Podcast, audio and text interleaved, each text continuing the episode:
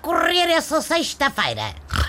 Está a ser de luxo? Tipo José Sócrates nas compras ou muito aborrecida, tipo Carlos Santos Silva nas compras para arrebanhar tudo o que é livre do Sócrates? Bem, seja como for, logo à noite temos festa. A seleção nacional vai até Bigeu, Bigeu, jogar com a Arábia Saudita.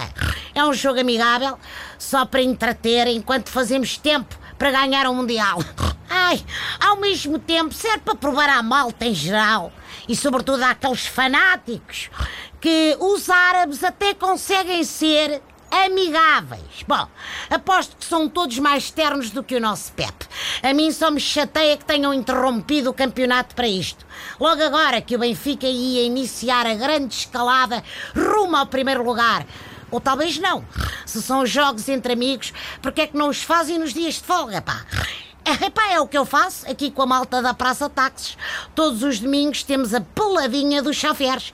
Eu vou à baliza porque, por um lado, já fico com os bofes de fora.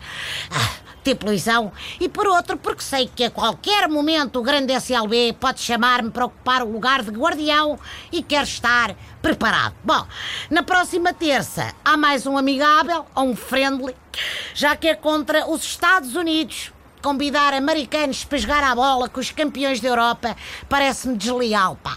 Era o mesmo que eles nos convidassem para uma jogatana de beisebol ou para uma competição de enfardar hot dogs. É derrota na certa.